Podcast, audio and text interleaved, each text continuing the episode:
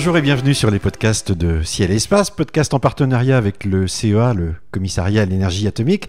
Anne de Courchel, bonjour. Bonjour. Merci d'être euh, avec nous aujourd'hui pour chausser euh, des lunettes qui sont des lunettes très originales qu'utilisent les astronomes depuis pratiquement un demi-siècle. Hein. c'est quand même assez récent euh, pour l'astronomie. C'est l'astronomie des rayons X. Alors, je dis que c'est très récent. Vous êtes vous-même astrophysicienne au Commissariat à l'énergie atomique, hein, au service d'astrophysique, et vous utilisez un télescope spatial qu'on connaît bien de nom qui s'appelle XMM Newton, qui est toujours en, activité.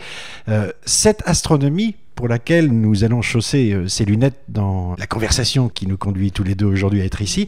Est-ce que euh, ces lunettes-là nous obligent à quitter la Terre pour accéder à, l'univers X? Oui, alors ça c'était la, première difficulté, c'était d'observer à partir du sol, donc c'est impossible parce que les rayons X ne traversent pas l'atmosphère. C'est un filtre. En fait, c'est un filtre. les rayons X ionisent la partie haute de l'atmosphère et donc sont absorbés. Et donc, l'astronomie X n'a pu qu'avec le lancement de fusées. D'abord, elle a commencé par quelques fusées, ballons, et en fait, euh, de trouver sa pleine euh, compétence avec l'envoi de satellites, donc largement au-dessus de, l'atmosphère. Comment vous qualifieriez l'astronomie X en disant je vais mettre des lunettes et vous montrer le monde différemment Qu'est-ce que ce monde-là a de différent par rapport au monde euh, de la lumière visible que tout un chacun euh, a autour de soi Alors c'est un monde, c'est un univers qui est beaucoup plus, on peut dire violent, c'est-à-dire beaucoup plus énergétique. Soit ce sont des plasmas, enfin des, régions extrêmement chaudes du ciel, donc des millions, centaines de millions de degrés, ou alors des particules de très très grande énergie. Mmh. Euh, donc cet univers-là est un univers qui correspond à des régions de, de gigantesques explosions de, conditions extrêmes, hein, de champs magnétiques intenses, de milieux très denses, donc au voisinage de trous noirs par exemple, mmh ou euh, de, grands potentiels gravitationnels, comme dans les amas de galaxies, on arrive à un, plasma X très chaud, qui a des dizaines de millions de degrés. Donc c'est ce qui montre l'univers chaud, l'univers euh, en action, enfin très, très agité, très énergétique. Exactement, ah. exactement. Et ça, c'est un ingrédient euh, très important au niveau bah, de la galaxie, de l'univers tout entier, et qui est très complémentaire de l'étude du milieu mmh. froid, mmh. qu'on observe plus en infrarouge, en optique. Mmh. Alors c'est le fameux spectre hein, qui va du, euh, euh, du très froid au très chaud. Donc euh, d'un côté vous avez la radio, la radio. plus bas et puis après donc on a le rayonnement infrarouge, optique, ultraviolet, X et gamma. Hmm. Et donc le rayonnement X, en fait il n'y a pas de limite très franche en tout cas du point de vue des astronomes entre le rayonnement X et le rayonnement gamma. Donc le rayonnement X on peut dire typiquement il va jusqu'à des centaines de kilos électron-volts et que voilà. Ça, pourrait se mesurer en énergie, en température, en se disant c'est quelques millions de degrés. C'est des centaines de millions de degrés. Ah, des centaines. ce sont des centaines de millions de degrés. Hmm. Hmm. De dizaines à des centaines de millions de degrés. Hmm. Alors, on a découvert euh, le rayonnement X qu'on suspectait euh, existait dans, dans l'espace. Euh, c'est dans les années 50. C'est en fait quand on accède pour la première fois à l'espace. Alors en fait, c'est un petit peu plus tôt. C'est à l'après-guerre. Hein. Il y a eu des, envois de, fusées mmh. qui ont permis la détection. la première détection, c'est la détection du Soleil. Et en fait, ça a amené à un résultat un peu pas désastreux, pas pour le Soleil, mais en tout cas, à partir du flux du Soleil on s'est rendu compte que si on mettait le flux du Soleil à l'étoile la, plus proche, euh, ce flux ne serait pas détectable par les instruments. Il manquait une sensibilité d'un facteur 100 000 pour être capable d'observer ces objets. Et donc ça a démotivé la communauté scientifique de pouvoir d'espérer observer des, objets euh, extrasolaires en rayons X. Pourquoi? Parce que le Soleil aveuglait tout? Non, en fait, le flux du Soleil est très faible. Et finalement, c'est une étoile euh, qui émet pas beaucoup de rayons X. Pour nous, c'est très intense, mais si on ramène à la distance euh, de, des étoiles les plus proches, c'est négligeable. En fait, ce qu'on va voir par la suite, sans doute, c'est que les, sources euh, d'émissions X sont des sources très particulières en fait des systèmes binaires. Et en fait, il a fallu attendre. Donc, dans les années 50, ils ont continué donc ces études plutôt du Soleil. Et c'est Riccardo Giacconi qui s'est battu et acharné pour euh, développer, continuer les développements d'instruments, euh, pour améliorer la sensibilité, réduire le, bruit de fond, qui était important, et afin de détecter l'émission euh, cosmique du cosmos, de l'univers en rayons X. Et alors au début, ça a été très difficile. Il y a eu un premier lancement de fusée en 61 où les portes ne sont pas ouvertes du détecteur, donc ça ne servait à rien. Un an après, ils ont recommencé et là, les portes des détecteurs se sont ouvertes et ils ont observé. Donc ils espéraient en fait observer la Lune. Euh, donc la lumière du soleil réfléchie par la Lune. Comme c'était dans le début des années 60, euh, il y avait quand même l'objectif d'aller sur la Lune, et donc je pense que c'était un thème euh, assez important, donc il y a dû avoir du, support financier. Hmm. Et puis l'objectif, c'était de faire un balayage du ciel, un plus grand balayage du ciel. Et en fait, il y a eu 350 secondes de temps d'observation sur cette fusée où ils n'ont pas vu la Lune, mais où ils ont vu une source extrêmement brillante, qui est la première source 6, qui est euh, dans la constellation du Scorpions, SCO X1, et qui était un phare. Et là, ça a réveillé toute la communauté astronomique qui a mis tous ses espoirs dans ce rayonnement X qui pouvait effectivement détecter des sources pour lesquelles on ne voyait rien en optique, ou une émission extrêmement faible. On sait aujourd'hui ce qu'ils ont vu en fait, oui, c'est un système binaire hein, avec une étoile euh, enfin une étoile à neutrons et puis une étoile compagnon qui tourne autour de l'étoile à neutrons et qui euh, accrète de la matière. Et donc c'est cette matière accrétée qui émet, qui est élevée à des très hautes températures et qui émet en rayons X. Mmh. Donc c'est un des phares hein, mmh. et les sources binaires, donc les systèmes à deux étoiles comme ça accrétant, donc qui accrètent de la matière, sont des sources très brillantes d'émissions X, effectivement. Donc ça, ça a été la première étape hein, qui a ouvert tout ce domaine et qui a été couronnée d'ailleurs par un prix Nobel en 2002. eu le prix Nobel. Voilà, pour pour exactement pour ces, pour ces travaux-là. Et pour, mmh. Bien des années plus tard, parce que ça sera en 2002. 40 ans, oui. 40, ans, plus tard. ah oui, oui, c'est. et, mais ça, ça a donné naissance à une nouvelle communauté astronomique qui est la communauté des observateurs euh, avec ces lunettes X. Oui, exactement, parce qu'à la suite de ça, euh, énormément d'efforts ont été mis, et la, en particulier la construction d'un satellite. C'est-à-dire, avec les fusées, ah. on avait un temps d'observation très court. Donc là, euh, un satellite a pu être construit, Uhuru, mhm. un satellite américain, donc qui a été lancé dans les années 70 et qui a pu faire la première, le premier balayage du ciel et qui a découvert 300 sources. Donc on est passé de quelques sources à 300 sources. Euh, euh, donc là, c'était le, vraiment la, première étape euh, de l'astronomie des rayons X. Avec là, 300 sources, ça veut dire qu'il faut se faire des, poser des questions d'astrophysiciens. Quelle est la nature de ces sources Regarder donc les variations temporelles, les variations spectrales, essayer de les localiser. Donc ça demandait d'améliorer les détecteurs pour arriver à préciser le du rayonnement, l'endroit, enfin la, localisation. Parce qu'à ce moment-là, c'était des collimateurs, donc c'est-à-dire on sélectionnait un champ de vue, mais en fait on n'avait pas, pas d'image. On a un champ de vue qui balaye le ciel, plutôt un très grand champ de vue. Alors justement, parce que vous, parlez de ces détecteurs, comment on reçoit et, quel est l'œil euh, ou la lunette en quelque sorte qui vous permet euh, de voir en X euh, dans le cosmos C'est pas un miroir traditionnel. C'est Qu'est-ce que c'est que ce rayon X Quel est son support déjà? Voilà. Alors en fait, les rayons X, donc c'est de la lumière très énergétique, hein, des énergies de l'ordre, on parle de kilo-électron-volt. Euh, la difficulté pour faire de l'imagerie, et c'est pour ça que ça n'a pas été fait au début, il a fallu attendre Einstein, donc les années plutôt 80, le satellite américain Einstein, 1980, pour avoir des, miroirs, donc euh, une capacité de faire véritablement des images.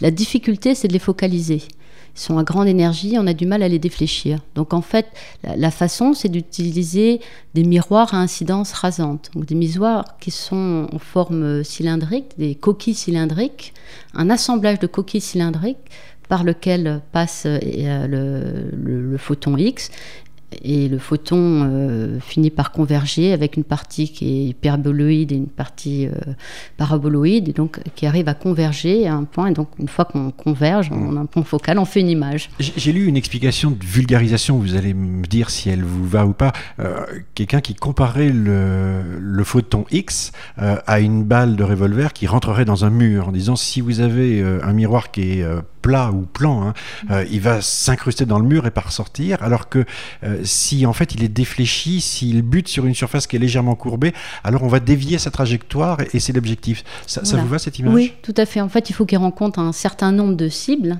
le long, qui le fasse dévier. qui fasse dévier progressivement. Et donc c'est pour ça qu'il y a deux formes de miroirs consécutifs pour arriver à dévier ce, ce photon X. Donc le fasse dévier et l'amène à un point focal où ça va être concentré, où tous les rayons vont être concentrés. Voilà. Et c'est là qu'on forme euh, l'image et c'est là qu'on place le détecteur. Est-ce que ça veut dire aussi que euh, la quantité d'informations, de photons X qui arrivent d'une source est suffisante pour créer une image comme euh, avec un télescope classique euh, où finalement plus il y a de photons, plus l'image elle est, elle est lumineuse? Alors, il faut une bonne surface collectrice de, de miroirs. hein. Et dans ce cas-là, oui, il n'y a pas de problème. Hmm. Donc, on arrive à faire des images de très bonne qualité. Donc, euh, avec Chandra, c'est des résolutions inférieures à l'arc seconde. Euh, pour les sources les plus brillantes, mais hum, pour des sources même très faibles maintenant. Alors, on va parler de ces satellites, hein, évidemment, euh, Chandra, XMM, etc. Mais euh, déjà, quand les astronomes sont euh, sortis de l'atmosphère terrestre, sont allés dans l'espace pour essayer de d'établir un premier catalogue, un ciel X, euh, qu'est-ce qu'ils ont trouvé dans le système solaire d'abord? Quels sont les, les objets qui rayonnent en X et, et de quoi ils nous parlent? Alors, dans le système solaire, au début, euh, c'est le Soleil hein, Ouais. qu'ils ont détecté en premier. Et en fait, ils ont fini par détecter la Lune, Pourtant, Et- c'est pas chaud. Enfin, vous disiez c'est chaud au centre, mais c'est pas chaud euh, Le soleil, c'est la, couronne solaire qui est à des millions de degrés. C'est la couronne solaire qui émet. Et c'est la couronne solaire qu'on voit lors d'éclipses totales. Euh, c'est cette couronne-là qui émet et qui est à des millions de degrés. Donc l'astronomie X permet de comprendre. De voir ces phénomènes donc de protubérance à la surface solaire, euh, euh, ouais, d'activité solaire. Donc d'accélération de particules dans des champs magnétiques. Exactement, c'est tout à fait lié au- à l'activité magnétique. En fait, l'émission X des étoiles est très reliée à l'activité magnétique de l'étoile. Soleil, euh, Lune par euh, miroir. par miroir, Par par, effet miroir. réflexion, euh, Ouais. qui a été détecté en fait avec le satellite allemand Rosat au début des années 90. Euh, planète.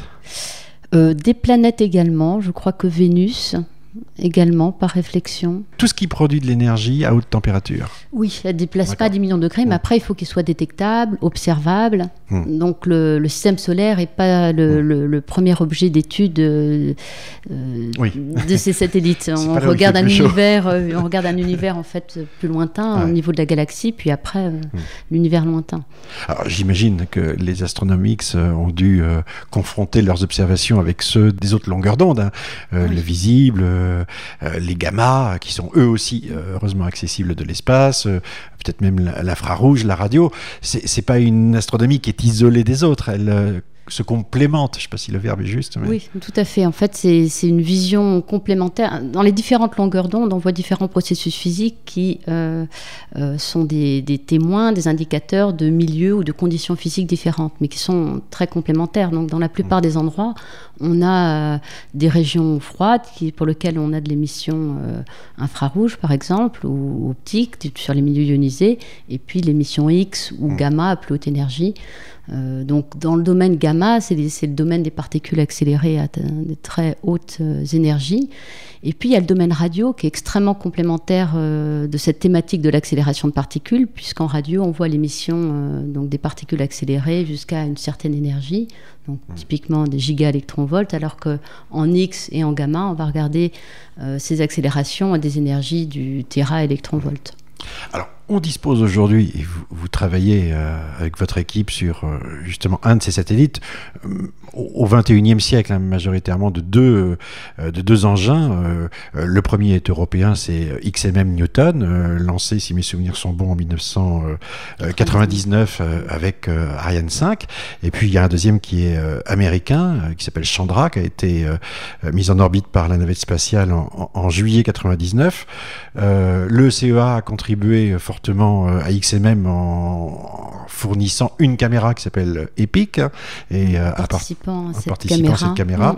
Technologiquement, c'est un engin complexe XMM. hein, c'est c'est c'est quand même un monstre hein, quelque part. Oui, c'est un, c'est un très gros satellite qui a, qui, donc, qui a 8 mètres d'envergure, qui est un satellite euh, très lourd, hum, qui dispose de trois télescopes sur lesquels sont mises différentes caméras, donc des caméras CCD, mais également des réseaux qui permettent de regarder sur les sources ponctuelles très brillantes euh, à meilleure résolution spectrale, d'avoir des spectres de très grande précision, donc sur des objets particuliers. Et puis donc trois caméras qui forment l'instrument épique qui sont mises sur chacun des télescopes. Et qui regardent euh, le même objet, Le même objet. mais avec des filtres différents? En fait, euh, sur les trois télescopes, on a euh, cinq instruments, donc trois caméras CCD et deux réseaux qui se partagent donc le, le flux incident et qui fournissent des données surtout complémentaires. Ça permettait euh, d'avoir trois caméras en parallèle. Deux d'entre elles sont très ressemblantes, ont le même fonctionnement, et une des caméras est un petit peu différente, a une meilleure réponse à basse énergie et à haute énergie. Euh, C'est pas beaucoup de télescopes pour une seule astronomie, hein. Euh, parce que vous êtes obligé d'être dans l'espace. Euh, je compte deux télescopes X pour regarder tout l'univers. C'est un vaste chantier quand même. Avec les Américains, vous êtes en compétition ou vous êtes complémentaires? Je pense que les programmes sont complémentaires parce que les satellites ont, des compétences complémentaires. Donc Chandra est axé sur la résolution, la haute résolution spatiale. Donc il est capable d'imager à moins d'une demi, enfin d'une arc seconde. Donc ça c'est très important. Alors fin, qu'XMM c'est très fin, donc Ouais. des détails, des images avec énormément de détails. Donc ça c'est très important. Et puis XMM, lui, a une très grande surface collectrice, c'est-à-dire euh, beaucoup de télescopes, de miroirs, qui lui permettent de capturer beaucoup de lumière, hein, beaucoup de photons X, et donc d'avoir une bonne précision sur l'univers euh, lointain, par exemple, ou euh, une bonne capacité de, de produire des spectres, pas simplement des images. Parce que pour, euh, pour avoir un, un spectre d'une région, il nous faut plus de photons que pour construire un- une image. Donc on a besoin d'une meilleure sensibilité. Et l'avantage d'XMM, c'est qu'il y a un, bon choix, je dirais, entre la surface collectrice, la capacité à résoudre spatialement les images, et puis la spectroscopie, qui permet d'utiliser pleinement euh, cette configuration pour des études euh, assez détaillées. Hmm. On parle pratiquement toujours du Hubble Space Telescope, euh, qui semble être le seul satellite en orbite autour de la Terre. Euh, Celui-ci, euh, XMM, il est en orbite depuis 8 ans. La collecte de données, j'imagine, est, est- est énorme. Donc ça veut dire qu'il y a des équipes derrière qui ont des programmes de- d'observation, qui dépouillent. Enfin, il y a toute une organisation. euh, Oui, exactement. En fait, ce sont des observatoires. Donc, on a des demandes de temps qui sont Mm. ouvertes au niveau international. Et donc, c'est une compétition. Et là, des Américains comme des Européens, hum, le seul critère est la justification euh, scientifique, donc la qualité de la proposition. Et après, ce sont ces équipes qui ont été sélectionnées pour avoir ces observations, qui ont donc accès euh, aux observations des objets qu'ils ont demandés et qui peuvent euh, les, analyser, en, tirer toute la subscientifique muelle et toutes les, tous les résultats scientifiques. euh. On, on arrive en fin de vie du télescope. euh, Alors, pas du tout. En fait, techniquement, euh, il peut durer encore euh, 10 ans, jusqu'en 2018, Ah oui. XMM. Donc, il a les ressources euh, euh, techniques de, de- de pouvoir observer jusqu'en 2018. Où est-ce qu'il est, Où est-ce qu'il est placé? Alors c'est une orbite qui est très excentrique. Euh, donc il y a une partie de l'orbite qui c'est une orbite de 48 heures. Donc je pense que la, la- la partie la plus proche est en deçà de 40 000 km et la partie la plus lointaine doit être au-delà de 130 000 km Ah oui. de il la est- Terre.